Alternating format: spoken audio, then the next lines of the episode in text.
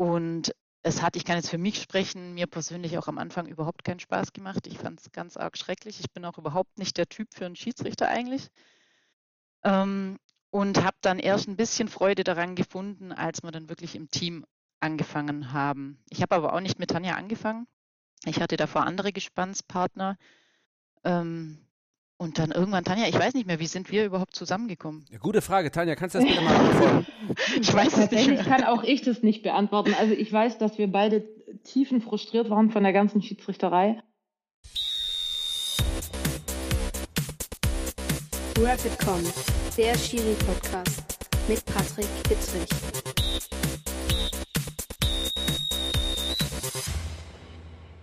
Einen wunderschönen guten Morgen, guten Abend, gute Nacht. Das ist der zweite Versuch, weil wir diverse Rückkopplungen hatten. Das hat eine der beiden besten SchiedsrichterInnen des deutschen Handballs fürchterlich gestört.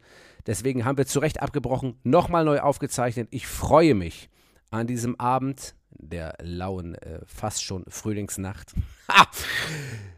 die beiden Schiedsrichterinnen, die besten was Deutschland und die Welt zu bieten hat, in meinem Podcast begrüßen zu dürfen. Ich freue mich wirklich, wirklich sehr, gerade weil wir viel zu wenig Frauen im Schiedsrichterwesen haben, hier heute begrüßen zu dürfen.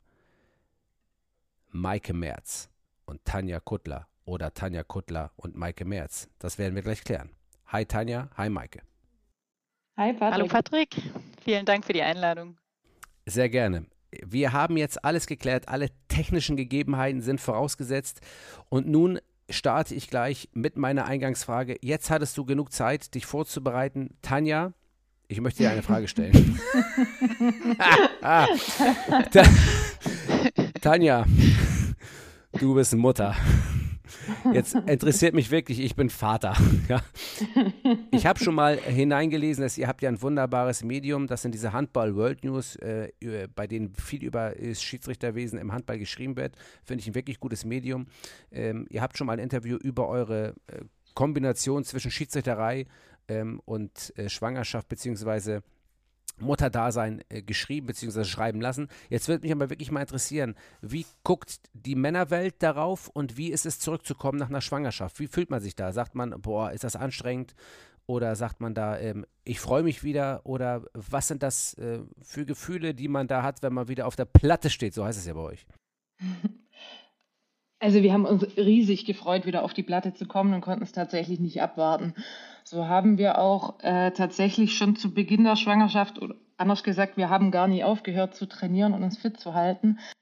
Wir haben die komplette Schwangerschaft über, so gut es ging, äh, unser Training fortgeführt, ähm, haben dann nach der Schwangerschaft schnellstmöglich wieder mit dem Training angefangen, ähm, um unser ambitioniertes Ziel umzusetzen, nach wenigen Wochen wieder in der Bundesliga aktiv zu sein. Ich glaube, das Umfeld hat unsere Schwangerschaft gar nicht so wahrgenommen. Ähm, das heißt, äh, wir wurden nicht gefragt oder nicht äh, begrüßt, äh, wieder auf dem Feld zu sein, sondern wurden einfach wieder als Schiedsrichter wahrgenommen wie vorher auch. Für uns war das ganze Thema, glaube ich, ein Spiel lang Stress, psychischer Stress, wenn man einfach nach der Schwangerschaft nicht weiß, wie reagiert mein Körper im Wettkampfsfall. Man kann das natürlich trainieren, aber es ist einfach auf der Platte nochmal was ganz anderes. Als das erste Spiel aber über die Bühne war, wussten wir, also der Körper funktioniert ähm, und es war alles wieder wie vorher. Maike, wie ist es bei dir gewesen?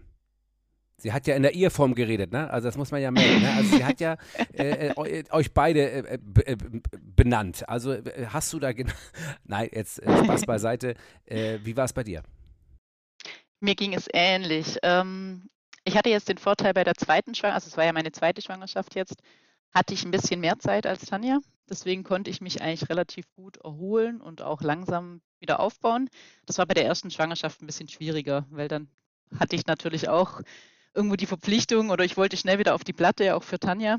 Und ähm, ja, da war es ein bisschen schwieriger, wobei es nach dem ersten Spiel, wie Tanja gesagt hat, wenn man, wenn man merkt, es funktioniert, ähm, dann ist es auch kein Thema mehr. Und trainiert haben wir sowieso immer und wir lieben Sport und waren einfach wieder froh, da zu sein. Aber was kann man dann während der Schwangerschaft machen? Ich meine, der Bauch wird ja nicht kleiner in den neun Monaten. Äh, was macht man denn da an Sport? Also, äh, das würde mich mal interessieren. Ich kann das ja nicht nachvollziehen. Ähm, ich weiß, wenn man verletzt ist und dann wieder anfängt, so langsam peu à peu. Ähm, wie, wie sieht das aus? Macht er denn mehr Stabi-Training? Macht er denn mehr äh, die Bereiche, die man. Äh, wie, wie, sieht das aus? Das würde mich interessieren. Es ist ja unser Podcast vom Rafflecom, der behandelt ja ganz viel die, die äh, Physiologie. Also wir reden ganz viel über Training. Äh, das ist ja eigentlich das Grundprinzip äh, oder die Grundidee des Podcasts. Äh, was, was, was können sich andere Schiedsrichterinnen, die schwanger werden und Kinder bekommen, von euch abschneiden? Was können die lernen? Was könnt ihr denen mitgeben, äh, was sie machen sollen? Weil ich glaube, viele ähm, haben ein Problem damit, vielleicht sogar aufgrund der Karriere schwanger zu werden, dann vielleicht klappt es irgendwann so gar nicht, dann gibt es Probleme etc. Das ist ja ein breites Feld, was für mich total nachvollziehbar ist. Der Druck, Leistungsprüfung zu absolvieren, was könnt ihr denen einfach mitgeben an Mut, an, ähm, an Ideen, um, äh, um das einfach auch zu machen, weil, weil ich finde das großartig, was er tut. Wer zuerst? Also ich, ich, ich, ich fange mal an, wenn keiner angesprochen wird. Ähm, also ich war tatsächlich. Scheiße, äh, ja, du hattest versprochen. Ja, aber gut. Vergessen. Also ich war tatsächlich äh, positiv überrascht, äh, wie gut das Thema Training während der Schwangerschaft ging. Ich behaupte, dass ich äh, ja gute sieben Monate ganz normal weiter trainiert habe. Ähm, wir werden das ganze Jahr über und so auch während der Schwangerschaft durch unsere Fitnesscoaches vom Weltverband ähm, betreut, bekommen von denen Trainingspläne, die ähm, pulsbasiert sind. Und so konnten wir auch während der Schwangerschaft immer in enger Betreuung, wir hatten auch eine private oder persönliche Fitnessbetreuerin in der Schwangerschaft, konnten wir ganz normal unser Training weitermachen. Ähm, die letzten anderthalb, zwei Monate der Schwangerschaft wurde es natürlich aufgrund des Bauches immer schwieriger und wir wollten natürlich auch die Kinder auf keinen Fall gefährden ähm, und deshalb hatten wir, wie gesagt, ähm, eine persönliche Fitnesstrainerin engagiert, die da immer mit Hinblick auf ja doch Leistungssport, aber auch dem Thema Schwangerschaft, Mutter werden, das Beste für uns da immer ausgelotet hat.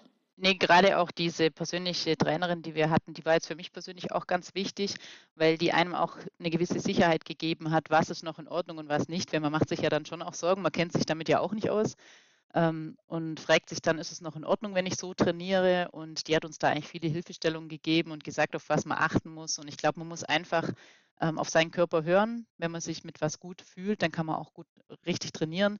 Und sie hat uns auch ganz viel in Richtung Beckenboden mitgegeben. Ah, der Beckenboden. bei meiner ersten, ja genau, das hatte ich in meiner ersten Schwangerschaft wirklich vernachlässigt. Ähm, und deswegen war mir das auch ganz wichtig, dass wir da frühzeitig was tun und das hat auch ähm, wirklich sehr viel gebracht. Der Beckenboden ist übrigens auch für Männer wichtig, nicht nur für Frauen. Das sollte ich ja mal in aller Deutlichkeit auch mal sagen. Ne? Also, ne, äh, äh, äh ich bin ein kleiner Abschweif jetzt mal zum Beckenboden.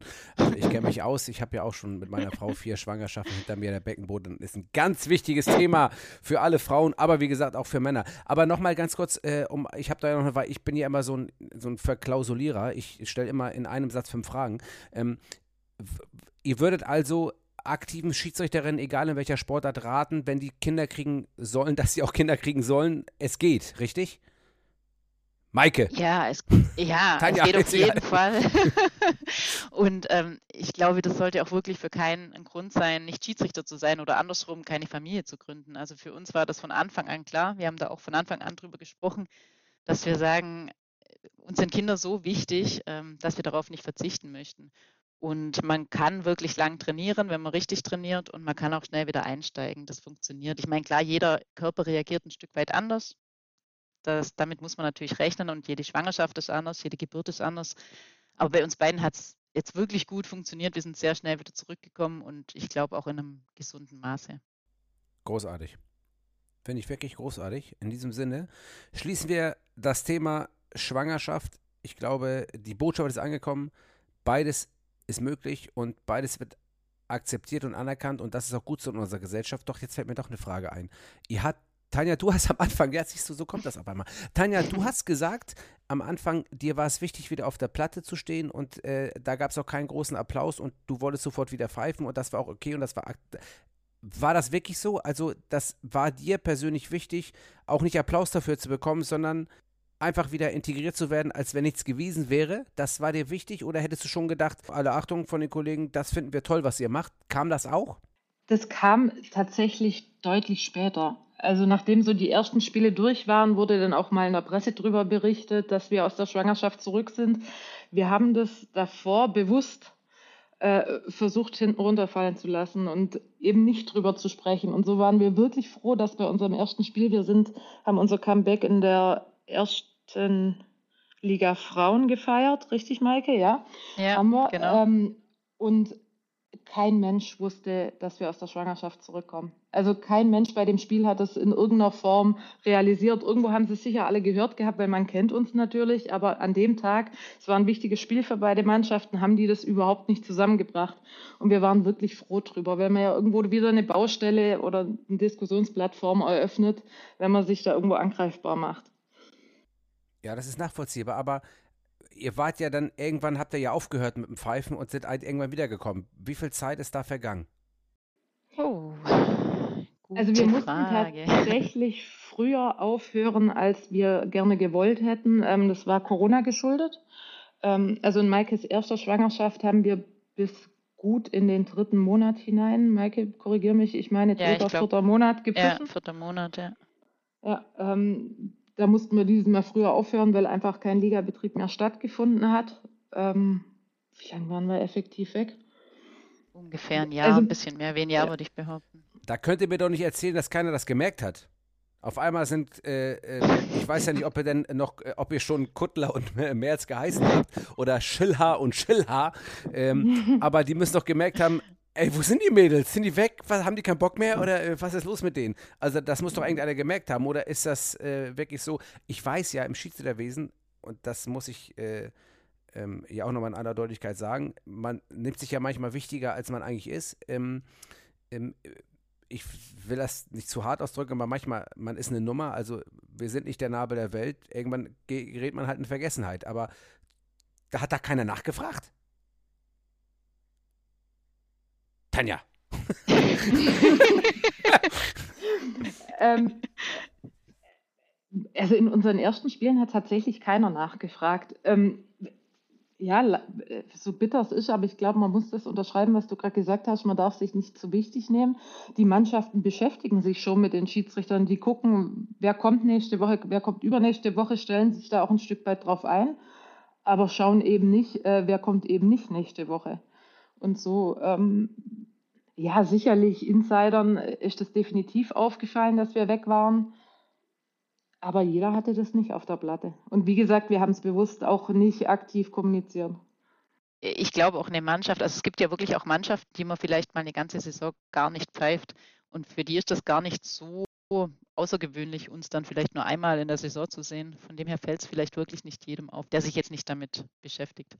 Ja, okay, das ist dann äh, wiederum nachvollziehbar. Aber ich finde es ein interessantes Thema und ich finde es einfach ein gutes Feld, ähm, weil es das so häufig dann auch nicht gibt. Ich kenne das aus dem Schiedsrichterwesen in der Frauenfußball-Bundesliga, äh, dass das auch äh, der Fall ist, aber halt auch sehr, sehr eher, eher weniger als mehr. Ähm, weil man halt diesen, diesen Karrieresprung glaube ich, den man auch hat und den ihr ja nun wirklich schon in Vollkommenheit ausgeübt habt, schon äh, immer in Abwägung teilweise legt zur, äh, zur, zur Schwangerschaft. Aber das hattet ihr breit genug erklärt. Jetzt kommen wir mal zu den Anfängen. Jetzt muss ich mal, jetzt fällt mir wieder die nächste Granatenfrage ein. Jetzt seid ihr ja Schwestern, ihr beiden, ne? Also, ähm, und ihr seid, glaube ich, drei Jahre auseinander, ne? Genau. Kann das sein? Ja, das ist ja, das ist ja so typisch früher, ne? also immer drei Jahre aus. Das ist das optimale Alter, wenn man, wenn man äh, Kinder kriegt. Also, wenn, wenn, wenn, wart ihr schon immer, war euch schon immer, also wann wurde euch klar, dass ihr zusammen Spiele leiten wollt? Und äh, wie ist das dann entstanden? Da brauche ich nochmal äh, so ein kleines äh, Remake von, von, von eurer, von eurer ähm, Aufstiegsgeschichte. Wer würde anfangen? Das ist eine echt schwierige Frage. Ich glaube so wirklich, also ich, ich, Tanja, ich weiß gar nicht mehr genau, wie es überhaupt entstanden ist. Ich glaube, das war eher ein Zufall, ein Zufall geschuldet. Wir sind auch beide nicht in die Schiedsrichterei reingekommen und haben gesagt, wir wollen damit Karriere machen. Ähm, überhaupt nicht. Wir kommen aus einer Handballerfamilie. Wir waren schon immer in der Halle. Wir haben selber lang gespielt. Wir waren beide Trainer. Ich war noch in der Jugendleitung. Wir haben einfach alles gemacht. Und als dann Schiedsrichter gefehlt haben, ja, haben wir halt gesagt, okay, dann machen wir halt auch einen Schiedsrichterschein. Wir waren auch selber, ja, die, die immer viel gemeckert haben auf dem Feld, deswegen, ja, muss man ja auch was tun. Ähm, und es hat, ich kann jetzt für mich sprechen, mir persönlich auch am Anfang überhaupt keinen Spaß gemacht. Ich fand es ganz arg schrecklich. Ich bin auch überhaupt nicht der Typ für einen Schiedsrichter eigentlich. Ähm, und habe dann erst ein bisschen Freude daran gefunden, als wir dann wirklich im Team angefangen haben. Ich habe aber auch nicht mit Tanja angefangen. Ich hatte davor andere Gespannspartner. Ähm, und dann irgendwann, Tanja, ich weiß nicht mehr, wie sind wir überhaupt zusammengekommen? Ja, gute Frage, Tanja, kannst du das bitte mal beantworten? ich weiß es nicht mehr. kann auch ich das nicht beantworten. Also ich weiß, dass wir beide tiefen frustriert waren von der ganzen Schiedsrichterei, weil uns das alleine definitiv überhaupt keinen Spaß gemacht hat. Wir sind Teamplayer und dann so alleine in fremde Hallen zu kommen, ähm, war einfach für uns beide nicht schön. Ähm, ich weiß, dass meine Partnerin damals ähm, das Handtuch sehr früh geworfen hat und keine Lust mehr hatte. Und dann war, glaube ich, ähm, unser Plan so zu sagen, wir probieren es jetzt noch einmal miteinander. Und wenn auch das keinen Spaß macht, dann lassen wir es sein. Ja, und so kam das mit Maike und mir zustande. Und irgendwie haben wir uns da jetzt halt doch ein paar äh, Jahre schon durchgekämpft. Wie lange seid ihr jetzt als Team zusammen unterwegs? Ähm, ich glaube 2008, Tanja, oder? Haben wir zusammen ja. angefangen, würde ich jetzt behaupten. Genau, 2008. 2008? Wahnsinn. Genau. Ja. Und wie ist denn das jetzt, der, wenn ihr jetzt in der Kabine sitzt, ne? ihr beiden Hübschen, ja? wenn ihr jetzt in der Kabine sitzt und, und ähm, es mal zu Meinungsverschiedenheiten kommt. Ähm, wie ist es da? Weil ihr habt ja auch noch einen familiären Bezug zueinander. Wahrscheinlich eure Familien grundsätzlich auch, seid, nehme ich mal an, wahrscheinlich oft. Ich weiß es nicht, vermute ich jetzt einfach mal, aber zumindest als Schwestern. Streitet man da anders? Liebt man sich da anders? Äh, ist man da, wie ist man da zusammen, wenn man unterschiedlicher äh, Meinung ist. Es gibt ja auch im Handball, ich habe mich ja, habe mir noch ein paar, paar Handballspiele auch schon angeschaut. Ich äh, habe ja auch mit, mit, äh, mit unserem äh, äh, Immobilienagenten des Vertrauens Schulze ja auch schon ein paar Mal unterhalten und mit, mit Yannick Otto. Äh, wie, wie ist es denn, wenn man unterschiedlicher Meinung ist in dieser Konstellation? Wie, wie, wie läuft das in der Kabine zum Beispiel in der Halbzeit ab, wenn man weiß, man hat in der ersten Halbzeit vielleicht nicht so agiert, ähm, dass der andere das ziemlich geil fand. Wie läuft das ab? Tanja. Also ich fange mal andersrum an. Ganz viele fragen uns immer, ähm, ob, also bei Schiedsrichtern, gerade im Handball, gibt es das Phänomen ganz oft, dass Geschwister zusammenpfeifen. Ja. Und viele fragen immer, ob das daran liegt, dass Geschwister sich eben so super ähnlich sind und sich so toll verstehen. Und äh, habe ich mir mal Gedanken drüber gemacht. Ich glaube, gerade das Gegenteil ist der Fall. Also wir verstehen uns natürlich, ja, aber wir sind vom Grund auf unterschiedlich, Maike und ich. Also wir sind total unterschiedliche Charaktere. Und ich glaube, was uns stark macht in der Schiedsrichterei, ist, dass wir von klein auf als Geschwister gelernt haben, miteinander zu streiten. Also es ist für uns was ganz Normales zu streiten. Früher haben wir alle zehn Minuten mal gestritten, haben uns alle zwölf Minuten wieder vertragen. Also ich glaube, das unterscheidet Geschwister einfach von sehr guten Freunden, ähm, die diese Streitkultur nicht von klein auf miteinander gelernt haben. Guter Punkt. Ähm, auf dem Feld, ja. also ja, sagt. Also ich glaube in der Kabine, da kann, kann ich vielleicht ergänzen. Ich glaube, wir sind beide eher so, wir sind sehr selbstkritisch und wir ärgern uns immer viel mehr über unsere eigenen Fehler. Ja. Also bei uns kommt es deutlich häufiger vor, dass der andere den anderen dann wieder aufbauen muss, als dass wir uns gegenseitig was vorwerfen, weil eigentlich wissen wir sofort, wenn wir Mist gebaut haben auf dem Feld. Ja. Und ähm, ja, daher so richtig streiten, auch in der Halbzeit, das kommt eigentlich nicht vor. Ähm, wenn wir mal unterschiedlicher Meinung sind, ich glaube, wir können beide recht dickköpfig sein, dann brauchen wir immer unsere Zeit. Also dann sprechen wir mal eine Zeit lang nichts miteinander, machen das so für uns ein ja. bisschen aus und dann sind wir aber beide dann irgendwo auch einsichtig. Also wir können uns da immer recht schnell wieder vertragen. Ist das so, Tanja? Ja, doch. Also hätte es Maike nicht gesagt, hätte ich es gesagt. Natürlich. In der Kabine. Nee, nee das wären meine Worte gewesen. In der Kabine ist bei uns eher so, dass wir den anderen aufbauen müssen. Also, äh, das hört sich jetzt ganz schlimm an, nein, aber wir sind tatsächlich eher zu selbstkritisch, als dass wir jemals dem anderen vorwürfen würden, dass er da irgendeinen Bock geschossen hätte. Ja. Okay, das, äh, das ist aber das ist ehrenwert und ich finde, dass ihr ähm, ja, dass ihr das auch so ein bisschen, wenn man das so reden hört, ich, äh, ich glaube euch das sogar. also von daher, das, das finde ich. haben wir lange einstudieren. Ja, natürlich, ist ja logisch. Da, ihr seid ja nun überhaupt nicht Podcast erfahren, von daher äh, kann ich das total nachvollziehen. Nein, das finde ich, finde ich wirklich großartig. Ähm, ihr seid für viele, glaube ich, für viele Handballschiedsrichterinnen ja ein großes Vorbild. Das ist einfach so, dessen muss man sich nicht nur bewusst sein, da, da darf man auch stolz drauf sein, finde ich. Also man muss nicht immer mit, äh, man darf demütig sein, sollte man auch sein, man darf aber auch ähm, stolz auf das sein, was man erreicht hat. Ähm, wie geht ihr wie geht ihr denn damit um, wenn es in der Halle äh, zu Kritik kommt und diese Kritik, und das habe ich auch äh, schon Anne Panther mal gefragt, aus dem Basketball, wenn Kritik speziell auf eure, äh, auf äh, eure, nicht auf eure Leistung, sondern dass ihr Frauen seid. Gibt es das und wie geht ihr damit um? Ja, das gibt es auf jeden Fall. Egal wer. Ähm, ich habe das Wort übernommen, es ging mir zu lange, Entschuldigung. nee, ähm, das gibt's. Ähm, also diese Form der Kritik ähm, kommt aber ausschließlich von den Rängen. Also haben wir noch nie von irgendwelchen Spielbeteiligten, Trainern, Spielern, äh, Managern erfahren, sondern ausschließlich von den Rängen. Äh, mit der Kritik können wir super umgehen. Also die tut uns überhaupt nicht weh. Äh, da lachen wir eigentlich eher drüber. Also Maike, korrigier mich, aber die Kritik tut uns am allerwenigsten weh. Ja, also die schlimmste Kritik ist immer die, wo die Leute dann recht haben. Und wenn sie nur auf diese Frauenschiene kommen, dann ist das eigentlich wirklich was, was uns nicht berührt. Und ich habe mir da auch mal Gedanken drüber gemacht.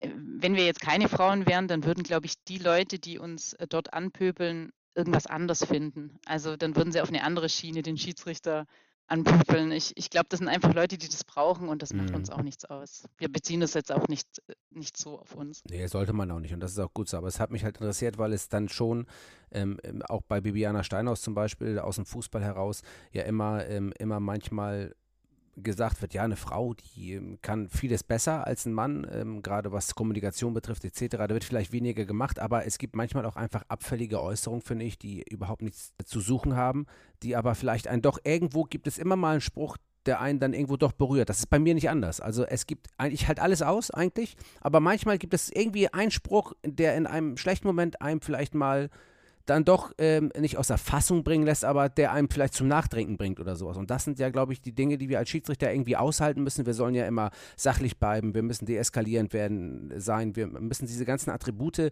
ähm, die so ein Schiedsrichter oder eine Schiedsrichterin auszeichnet, müssen wir alle mitbringen. Aber manchmal darf man auch Mensch sein. Wie steht ihr zu dem Thema, was eure äh, Ausdrucksweise auf dem Platz betrifft. Also wie ist es, wenn ihr mal emotional vielleicht angefasst seid, dürft das aber nicht rauslassen. Wie, wie ist das, wie stellt sie das bei euch dar, Maike? Das ist manchmal schon nicht ganz einfach. Also ähm, Tanja ist, glaube ich, von uns beiden diejenige, die eher mal emotionaler auch reagiert.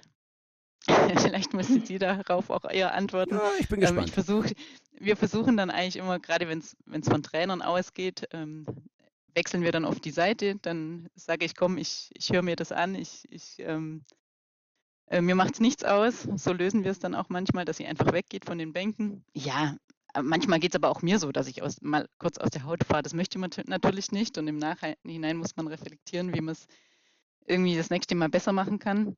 Ähm, aber ja, immer kann man sich auch nicht zu 100% im Griff haben. Nein, äh, Tanja, bevor du antwortest, muss man es denn besser machen? Darf man nicht auch mal leicht aus der Haut fahren? Darf man nicht mal auch Emotionen zeigen oder ist das nicht erlaubt, weil man Schiedsrichter ist? Maike, nochmal von dir vielleicht die Antwort, bevor ich äh, Tanja jetzt die emotionale Schiene überlasse. ähm, ich glaube, es ist schon mal erlaubt, emotional zu reagieren, auch mal zu zeigen, dass es jetzt einfach zu viel ist. Aber ich glaube, man muss immer ähm, oh, wie soll ich sagen? Eine gewisse, ähm, eine gewisse Haltung äh, bewahren. ja, genau. Also mhm. man darf sich nicht komplett gehen lassen. Ja, ja schade eigentlich manchmal. also ich kann jetzt nicht einen, einen, Spieler anschreien oder so. Auch das ist schon mal passiert, aber ja, das, das sollte so. nicht passieren. Also War das dann schlimm? Da Hat der Spieler sich dann beschwert? Äh, nee, Männer können das tatsächlich ganz gut ab. Also die, die erschrecken dann vielleicht mal kurz, weil sie ja. nicht damit rechnen. Uch. Aber äh, nee, schlimm war es in dem Moment nicht. Tanja, wie ist deine emotionale Belastbarkeit? Deutlich besser als noch vor zehn Jahren. Oh, was war da los? Was nee, war da los? Nein, äh, kein, kein spezielles Beispiel, aber wie Maike schon sagte, ich bin einfach von Grund auf die emotionalere von uns beiden und habe da über die Jahre einfach wahnsinnig viel gelernt. Ähm, und habe gelernt, also deine Frage war ja vorhin, ob Emotionen nicht auch ähm, seitens des Schiedsrichters zugelassen sein sollten. Ja Ich denke auf jeden Fall ja, solange sie der Sache dienlich sind. Also Emotionen sind, glaube ich, auch seitens der Schiedsrichter manchmal ganz wichtig, um äh, ein Spiel wieder in eine gewisse Richtung zu lenken oder den Spieler wieder einzufangen. Aber es muss halt einfach der Sache dienlich sein ähm, und sich in einem gewissen Rahmen befinden. Und ähm, ja, je länger man doch dabei ist und auch die Möglichkeiten der eigenen Anal Spielanalyse nutzt, ähm, desto besser kann man, kann man sich auf solche Sachen nachher einstellen und ähm, umstellen, sage ich mal. Hm. Ich bin noch nicht ganz zufrieden. Wahrscheinlich, weil ich immer von mir auf andere schließe. Ähm, wenn, wenn ihr nun, äh, ich, ich, vielleicht muss ich, ich formuliere es jetzt einfach mal ein bisschen anders. Wenn ihr als, äh, ihr habt jetzt mal so eine emotionale, so einen emotionalen Ausbruch vom Trainer oder von einem Spieler und man hat ja meistens sich logischerweise auch unter Kontrolle, man hat es gelernt, man ist, man ist einfach so und man merkt aber, man, man, man geht irgendwo in eine Richtung, äh, die schwierig ist. Habt ihr dann für euch selber so eine, so eine, so eine, äh, man reflektiert ja alles nach dem Spiel. Also klar, wenn in einem Spiel nichts los ist, dann sagt man, okay, das Spiel ist gut gelaufen, ich muss mir nicht jede Szene angucken. Aber wenn solche Sachen passieren ähm, und ihr, sag ich mal, auch selber vielleicht sauer seid über eine Entscheidung, vielleicht dann doch emotionaler reagiert, wie läuft dann eure Nachbetrachtung dieser Spiele ab? Vielleicht du zuerst, Tanja, jetzt mal. Boah, das lässt sich pauschal schwer beantworten. Ähm, du meinst jetzt Nachbetrachtung im Sinne von nach dem Spiel wirklich zu Hause in der Analyse? Ja, also zum einen, ihr habt ja auch einen Beobachter, der euch ja auch mal sagt, ob ihr gut oder schlecht wart. Das gibt es ja überall. Ich weiß gar nicht, im, im, im, Basketball ist es der Kommissar, der vierte Offizielle sozusagen, der, äh, den, den, hat man ja auch. Dann ist es der Delegierte bei euch, aber ihr habt ja auch einen, einen neutralen Beobachter, oder? Ein Coach, ja. Ein Coach. Genau, richtig. Genau. Also einmal die Aufarbeitung mit ihm äh, plus eure eigene. Also ich äh, habe bei uns, als Beispiel bei uns im Fußball, ich weiß nicht, ob ihr das wisst, wir haben einen Coach und einen Beobachter, der ist manchmal unisono. Äh, mit dem haben wir in 15 bis 20 Minuten Feedback nach dem Spiel direkt in der Kabine. Jetzt in Corona-Zeiten noch nicht, aber das kommt wieder. Plus eine weitere Aufarbeitung des Spiels in einem Telefonat zwei Tage nach, bis sich alles gelegt hat und dann kommt der nächste Spieltag. Ähm, wie ist es bei euch und wie reflektiert ihr euch selber? Weil ich glaube, man ist ja sein größter Kritiker in den meisten Fällen selber. Es Gibt auch einige, die der Meinung, sie haben alles richtig gemacht, aber grundsätzlich ja schon. Tanja. Also bei uns ist es so, wir haben tatsächlich in einzelnen Spielen über eine Saison hinweg äh, sogenannte Coaches, die uns eben neutrales Feedback zu einer Leistung geben. Ähm, Maike und ich analysieren aber natürlich jedes unserer Spiele im Nachgang ähm, im Detail. Und da achten wir tatsächlich nicht nur, oder ja, dir wird äh, nichts Fremdes sein, wir achten nicht nur auf die getroffenen Entscheidungen, sondern auch ganz viel auf unsere Körpersprache. Wie wirke ich? Wie habe ich eine Entscheidung verkauft? Ähm, da sind wir auch wieder, wie vorhin schon gesagt, sehr kritisch mit uns selber, sind mit dem Partner meistens äh, deutlich großzügiger, aber auch da gibt es schon mal den Punkt, wo, wo Maike zu mir sagt, hey, da hat mir dein Auftreten jetzt nicht gefallen, das war zu viel oder das ähm, kam nicht gut rüber, ähm, sollten wir in Zukunft vielleicht anders lösen, um uns da einfach auch menschlich weiterzuentwickeln. Also wir nutzen da am Nachgang einfach die Videos, äh, um uns zu reflektieren. Maike? Ja, viel kann ich gar nicht hinzufügen. Also was wir noch nutzen, sind natürlich die ähm, Trainerkanäle. Also Ach, ihr werdet ja immer von den Trainern bewertet. Das ist auch was, was ich nie verstanden habe, aber gut. Genau, wir bekommen von den Vereinen auch eine Bewertung. Ähm, die kommt bei uns normalerweise nicht direkt an, aber manchmal bekommen wir dann ähm, einige Videozeiten zum Beispiel zugesendet, wo wir uns nochmal anschauen können, ähm, was einem Trainer überhaupt nicht gefallen hat beispielsweise. Was manchmal auch ganz interessant ist, weil die Trainer sich doch, ja, die sehen es manchmal das Spiel nochmal ein bisschen anders als wir selber. Und ja, und auch nach dem Spiel haben wir oft noch Gespräche mit den Trainern. Das hilft schon auch manchmal weiter. Also wir bieten das dann auch manchmal an, gerade wenn ein Spiel sehr emotional war oder wenn die Trainer sehr unzufrieden waren, dass sie einfach nochmal in die Kabine kommen können, dass man in Ruhe nochmal drüber sprechen kann. Ja, es, es hilft wirklich oft weiter und es hilft auch, Missverständnisse zu beseitigen, weil oftmals spricht man gar nicht über die gleiche Situation oder ähm, der, hat ein, der Trainer hat einfach nicht verstanden, was wir in dem Moment gemacht haben. Und ähm, das hat uns schon oft weitergeholfen. Das finde ich richtig gut, muss ich ganz ehrlich sagen. Ich sehe gerade, ihr habt, äh, ich, was heißt ich sehe, ich wusste es natürlich. Letzte Woche Stuttgart oder am Wochenende Stuttgart gegen Magdeburg gepfiffen. Das ist korrekt, ne? Das war euer letztes Spiel, oder? Genau. War da alles in Ordnung?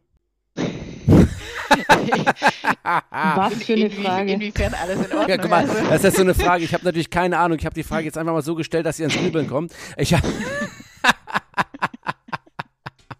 bin natürlich total vernetzt. Ich weiß natürlich in Magdeburg genau, was los ist, ne? durch, äh, durch Kretsche. Also von daher, ich bin da total.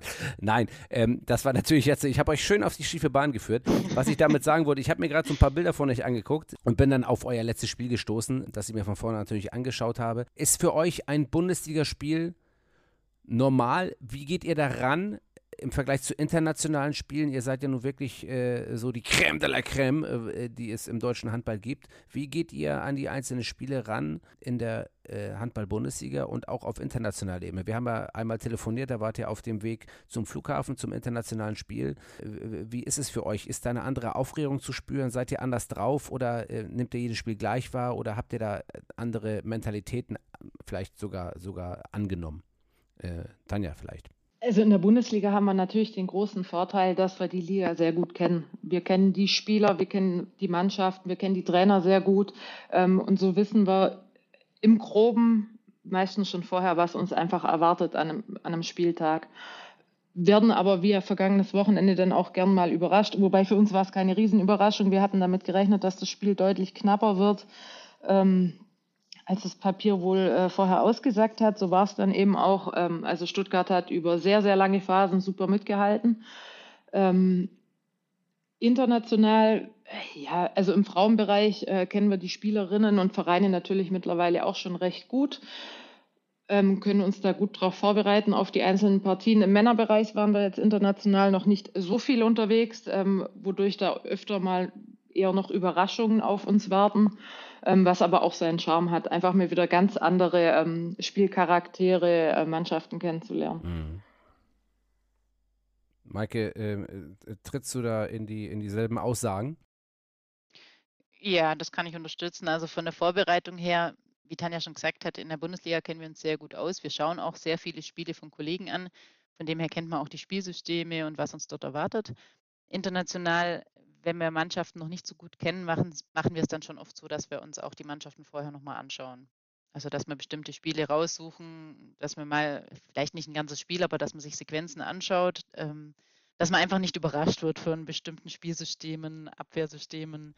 Oder Spielern. Ja, das, und, oder Spielern, genau. Ich meine, die Spieler, ja, nee, alle kennt man auch nicht. Also man kennt zwar viele, aber gerade wie Tanja gesagt hat, im Männerbereich international kennen wir die auch noch nicht alle. Aber es ist doch eigentlich nirgendwo, also ist doch, ne, anders. Es ist doch eigentlich irgendwo immer das Gleiche als Schiedsrichter. Es gibt in jedem Spiel mindestens einen, der einen das Leben schwer machen kann, wenn man den nicht irgendwie eingefangen kriegt. Das ist ja wohl im Handball, im Basketball, im Fußball immer das Gleiche. Äh, wie ihr schon sagtet, die hat man im, in der eigenen Liga relativ häufig schnell klar, weil man äh, häufig pfeift, international halt nicht. Ich denke mal, dass das auch ein Vorbereitungspunkt ja ist oder man kriegt das relativ im Spiel relativ schnell raus. Äh, oder es ist im Handball nicht so, dass man da nicht äh, Spieler hat, die einen, ich, ich, ich sage jetzt mal, provokant nerven.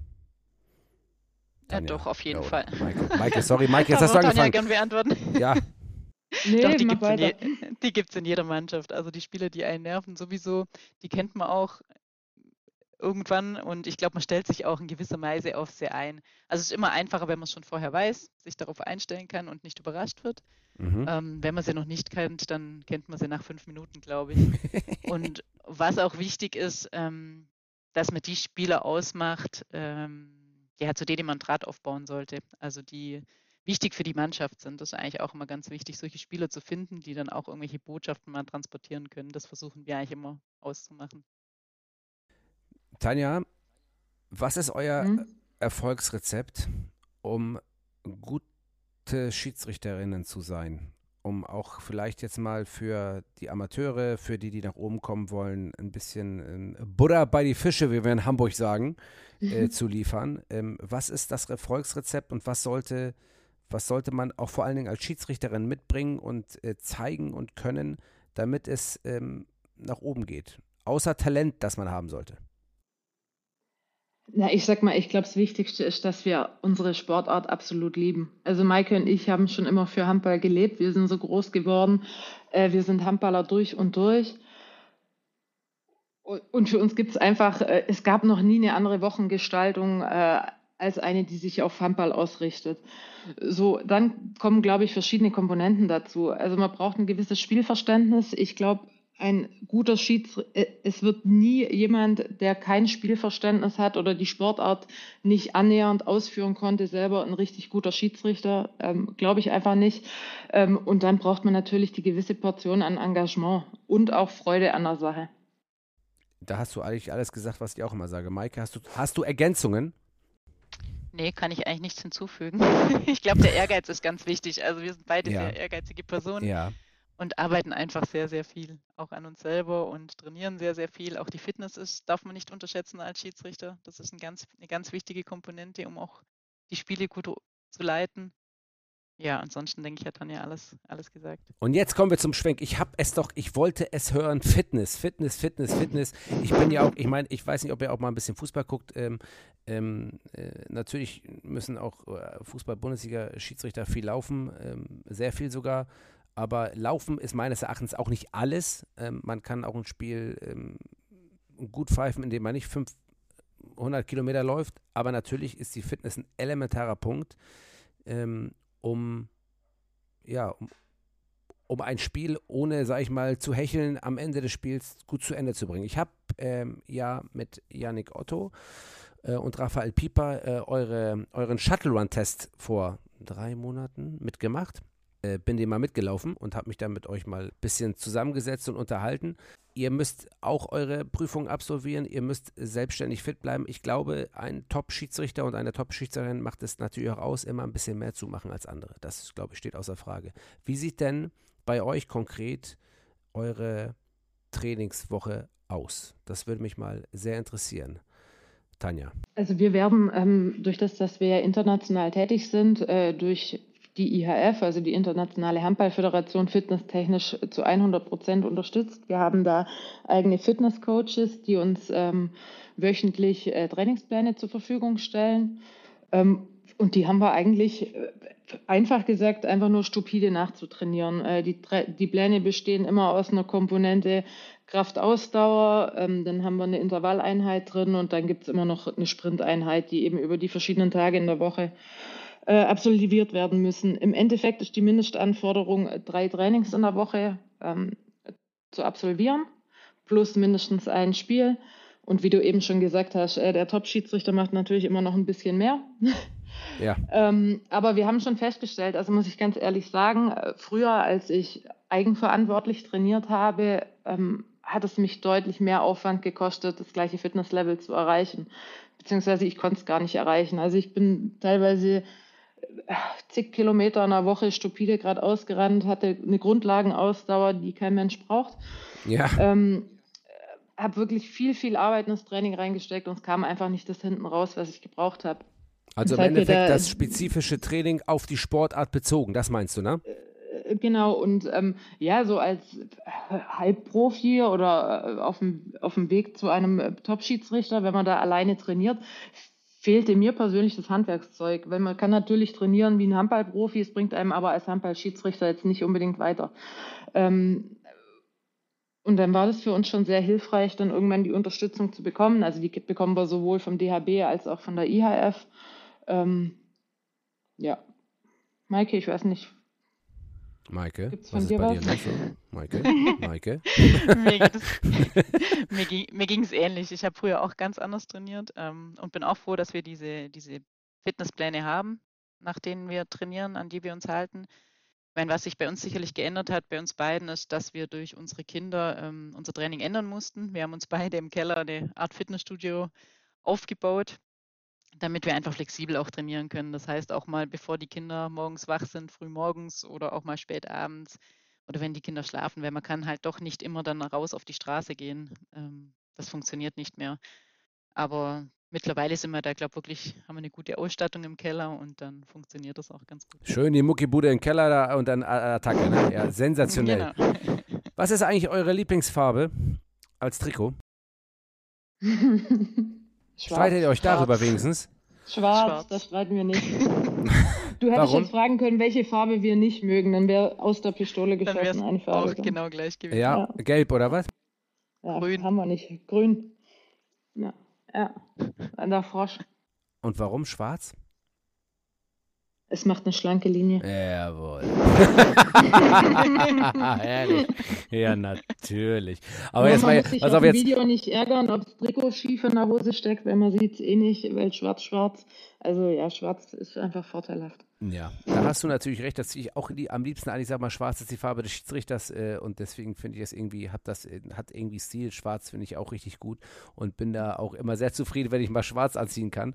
Deswegen, äh, ja, kann ich das durchaus nachvollziehbar äh, empfinden, was ihr da sagt. Kurz zu, ähm, redet ihr gerne über Erfolge als Schiedsrichter, also das, was ihr schon erreicht habt und was ihr, ähm, was ihr gepfiffen habt äh, oder haltet ihr das bedeckt und sagt ihr, nee, da reden wir nicht so gerne drüber. Ähm, wie ist es mit, mit den Erfolgen, die ihr schon als Schiedsrichter gefeiert habt? Ich meine, Mannschaften gewinnen Meisterschaften, äh, werden teilweise auch ähm, äh, Einzelspieler ausgezeichnet mit irgendwelchen Sachen. Wir als Schiedsrichter können ja zwingend nicht was gewinnen, aber wir können äh, mit, mit, mit guten Spielen, die wir vorweisen können. Ist man da stolz drauf? Äh, und wenn ja, worauf seid ihr am stolzesten?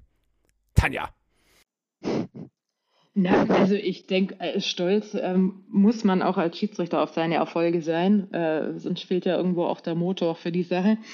Ähm, wir würden damit nicht hausieren gehen, aber wenn sich jemand äh, für unsere Erfolge oder für unseren Werdegang interessiert, Ich, ich, äh, dann, ich. dann, dann, dann sprechen wir da schon gern drüber. Jawohl. Ähm, ja, äh, Erzähl, hau raus. schwierig. Äh, Ja, das habe ich jetzt tatsächlich gar nicht so parat. Also wir haben schon ganz viele tolle Dinge für uns erlebt. Für Erzähl uns, alles. Ähm, äh, war ein, Riesenerfolg. Äh, unsere erste Weltmeisterschaft bei den Frauen, bei der wir dabei sein konnten in Japan. Ähm, dann hatten wir äh, schon dreimal, meine ich, Maike, das Pokalfinale der Frauen. Ähm, genau. Richtig. Ähm, Ja. also es, äh, ja, was ja auch eine Auszeichnung äh, für eine gute Saison immer darstellt. Ähm, dann haben wir zum Beispiel bei der Afrikameisterschaft äh, schon Spiel um Platz 3 geleitet, was, äh, muss man dazu sagen, bei dem Turnier äh, immer in olympischen Jahren eine sehr hohe Bedeutung hat, weil es dann eben darum geht, äh, wer fährt zu Olympia oder auch vor Weltmeisterschaften, wer aus dem Kontinent Afrika fährt zu einer Weltmeisterschaft, weil eben der dritte noch fährt und der vierte schon nicht mehr. Also hat dieses Spiel um Platz 3 da immer eine sehr hohe Bedeutung, da waren wir ganz stolz drauf. Dann waren wir beispielsweise ähm, beim Champions League Final vor der Frauen in Budapest äh, vor einer unheimlich großen Kulisse. Also es war unser Zuschauerrekord ähm, mit über 10.000 Leuten. Puh, was Weil- fällt mir was noch für ein? Fußballer natürlich nichts ist. Ja, ja, Ja, ja, man darf natürlich, das auch nicht, man darf das auch nicht vergleichen. Das darf man. Na, darf wir man sind halt ne? Indoor. Ja, ihr seid Indoor, ganz Ja. genau. Ja. Ja, das ist Indoor, bitte. Genau. Äh, d- dann aber auch so, ja, unser, unser erstes Spiel in der ersten Liga der Herren, unser erstes Topspiel in der ersten Liga der Herren.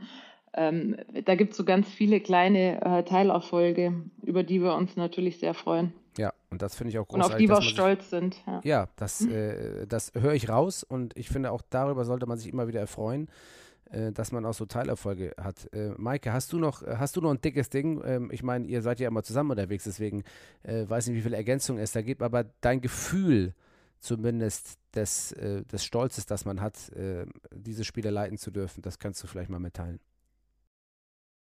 Ja, was ich noch ergänzen kann, also was, glaube ich, ein großer Erfolg für uns war, war das Halbfinale bei der letzten Weltmeisterschaft. Das war was, womit wir nicht unbedingt gerechnet hatten. Mhm. Ähm, ja, da waren wir dann schon stolz, dass wir, dass wir das leiten durften und das hat auch großen Spaß gemacht. Ja, das hört sich alles sehr demütig an, muss ich ganz ehrlich sagen. Das ist ja auch so ein typischer Schiedsrichter-Ding, ne? Finde ich, ne? Also, ich weiß nicht, ich glaube, ich bin da ein bisschen anders, aber ich finde so, äh, das ist, das, ähm, das wissen ja die meisten gar nicht. Und egal wie oft man über im Podcast oder irgendwo über Schiedsrichter spricht, dass wir diesen Ehrgeiz, diesen Erfolg, dieses alles richtig machen, dass das unser, unser Motor ist, äh, dafür, ähm, dafür, dass wir jeden, jeden Tag letztendlich, egal in welcher Form trainieren, ob das nun mental ist oder physisch ist, äh, für diesen Erfolg, jedes Spiel so gut wie möglich zu leiten, dass das viele nicht verstehen, weil die sagen, okay, äh, hier wird nicht gemessen in 1 zu 0 oder 0 zu 1, sondern hier muss anders gemessen werden. Und das den Leuten zu erklären, die da draußen sind, dass wir auch im Endeffekt, das hat mir Dr. Matthias Jöllenbeck, ein Bundesliga-Schiedsrichter, am letzten Mal erzählt, das fand ich sehr interessant, wir sind eine eigene Sportart. Die Schiedsrichterei. Und äh, dessen müsste man sich bewusst werden. Wie steht ihr dazu? Äh, vielleicht du, Maike, zuerst. Ja, ich glaube, es muss einem einfach klar sein, wenn man Schiedsrichter ist, dass man dann seltensten Applaus bekommt oder dass man dann der ist, der nach dem Spiel der Tollste ist. Es ist ja immer schön, wenn, wenn man nicht über uns spricht. Darüber freuen wir uns ja. Ähm, ich meine, das, das sagt jeder immer, aber es ist einfach so, solange alle zufrieden sind, solange keiner groß meckert, sind wir als Schiedsrichter ja glücklich und ich denke, wir können uns schon selber innerlich freuen und, und feiern, aber natürlich tragen wir das jetzt nicht so nach außen. Also da sind wir, glaube ich, auch einfach nicht die Typen für. Ja, und schön in der ähm, Kabine ausrasten. Naja, erzählt mir doch nichts. Ja, ja, ist klar. Ja, ja, ist klar. da kann man dann Freudentanz. Ja, jawohl. Sensationell.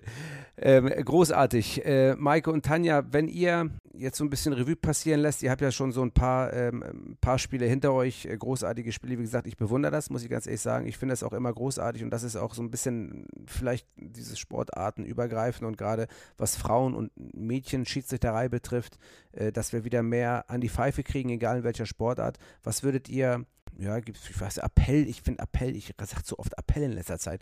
Ähm, aber äh, gibt es irgendwas, ich suche hier immer nach dem, nach dem Topsatz zu erklären, warum man Schiedsrichter werden soll. Also könnt, habt ihr da eine Idee? Was kann man sagen? Also ich suche nach diesem Satz, wenn ich den höre, renne ich sofort los und melde mich an. Kennt, wisst ihr, was ich meine? Wie, wie, wie, habt ihr da was spontan? Ich weiß, ich habe euch keinen Fragenkatalog geschickt. Ich weiß, äh, Tanja, für dich ist es eine Schwierigkeit gewesen. Das muss ich jetzt in aller Deutlichkeit auch mal so sagen. Diese, Spon diese, Spon diese spontane Antworten, aber ich finde es ja genial. Ja, das macht es ja aus. Äh, Tanja, deswegen frage ich natürlich als erstes, hast du diesen Satz, warum, von mir aus können es, können es auch drei Sätze sein, warum sollen die Mädchen und die Frauen Schiedsrichter werden? Warum sollen sie es machen?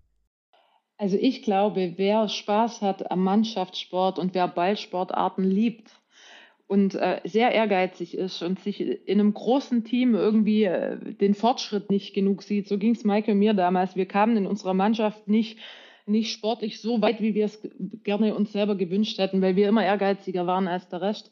Äh, der ist in so einem kleinen Team Schiedsrichter super aufgehoben, weil man da äh, ja, sich seine ehrgeizigen Leute zusammensuchen kann und ganz viel sportlich erreichen kann. Und ja, ich, ich, das hat uns in der Persönlichkeit, Persönlichkeitsentwicklung wahnsinnig weitergebracht und es macht einfach nur Spaß. Und wir sehen uns als Schiedsrichter absolut äh, als Sportler. Macht es einfach, es macht Spaß. Ja, ja, ja, das ist auch, doch, großartig. Maike, jetzt haust du noch einen drauf. Es ist ja eigentlich nicht zu übertreffen, was gerade gesagt wurde, aber bitte knall noch mal einen raus. Ja, ich kann vielleicht nur noch ergänzen, man muss gar nicht unbedingt der Typ dafür sein, weil oft heißt das ja auch, ah, ich bin nicht der Typ für Schiedsrichter, das liegt mir, glaube ich, nicht. Ich kann nur sagen, ich selber bin überhaupt nicht der Typ für Schiedsrichter. Und ähm, es ist mir am Anfang auch nicht gelegen, aber man wächst in das alles rein. Also man lernt so viel, man nimmt so viel fürs Leben auch mit und entwickelt seine Persönlichkeit weiter. Und ja, ich glaube, so kann man einfach auch mal aus seiner Komfortzone irgendwo rausgehen ähm, und fürs Leben lernen. Ja. Also es ist, es ist, es geht ja runter wie Öl hier gerade. Ne? Das ist ja Wahnsinn. Ich finde, ähm, ihr habt ganz tolle Sachen gesagt und ähm, ich möchte jetzt auch, äh, um das Ganze und euch, äh, ich, ja, das ist ja immer das Gute, ne? Ich muss ja mal, wenn die Kinder im Bett liegen, ne? So, dann kommt der Ittrich und sagt, mach mal Podcast. Jetzt hast du eigentlich eine Dreiviertelstunde, die du auf der Couch liegst, vielleicht nochmal ein schönes Buch liest, was auch immer mit deinem Mann machst, egal, auch wenn er da ist oder nicht. Ey, ey, ey, ey ich weiß gar nicht, wann sende ich das überhaupt? Naja, um zwei ab, na, ich muss ich muss, äh, muss frei bleiben. Ähm, egal, auf jeden Fall hat man immer, immer seine Zeit. Ähm, ich bedanke mich recht herzlich bei euch beiden ähm, dass ihr euch die Zeit genommen habt, äh, auch wenn äh, Podcast für euch nicht äh, die allererste Wahl äh, ist. Ich hoffe, ihr hattet ein bisschen Spaß und ähm, ich bedanke mich echt, dass ihr eure Zeit dafür genommen habt und dass die, es ist halt ein Mehrwert für alle, die zuhören. Ähm, und äh, das ist große Klasse, dass ihr das mitgemacht habt. Äh, lieben Dank, Tanja Kuttler und Maike Merz, ehemals Schilha. Schilha. Schilha, genau. Wir sagen auch Danke es war schön, sich mal mit einem Schiedsrichterkollegen auszutauschen und nicht immer nur die, die Fragen von Schiedsrichterfernen zu beantworten. Ja, vielen Dank. In diesem Sinne sage ich gute Nacht. Legt euch hin, nehmt euch äh, den Rest äh, des Tages frei und, und bleibt gesund. Vielen Dank.